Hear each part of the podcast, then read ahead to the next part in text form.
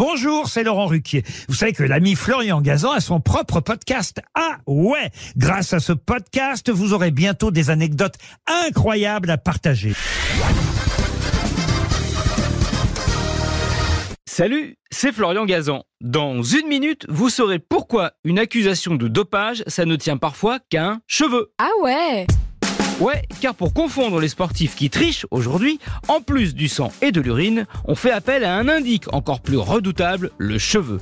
Cette technique d'analyse capillaire n'est pas nouvelle, elle remonte à la fin des années 70 et c'est l'armée américaine qui en est à l'origine.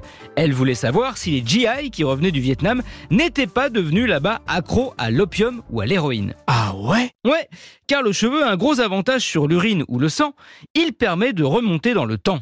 Chaque centimètre de cheveux représente ce qui a circulé dans le corps pendant un mois. Donc, sur un cheveu de 12 cm, vous avez une année entière.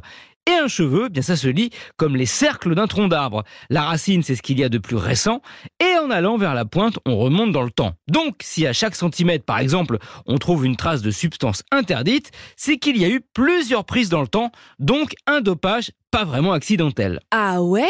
Ouais, après, il faut aussi tenir compte de la concentration de produits retrouvés dans la partie de cheveux. Vous vous souvenez de Richard Gasquet en 2009, contrôlé positif à la cocaïne? Eh bien, on avait retrouvé des traces dans son urine, mais rien dans ses cheveux. Ce qui indiquait 1. qu'il n'était pas consommateur régulier, 2.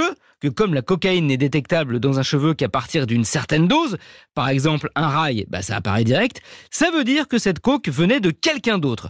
Richard Gasquet avait raconté avoir embrassé plusieurs fois une certaine Pamela rencontrée dans une soirée, qui elle s'est avérée après analyse être consommatrice régulière de stupéfiants. C'est via le roulage de pelle, si je puis dire, qu'un peu de coke s'est retrouvé dans le tennisman. Ça s'est joué à un cheveu, mais notre tennisman français a finalement été blanchi et sa carrière sauvée. Merci d'avoir écouté ce podcast. Retrouvez tous les épisodes de Huawei sur l'application RTL et sur toutes les plateformes partenaires. N'hésitez pas à nous mettre plein d'étoiles et à vous abonner. À très vite.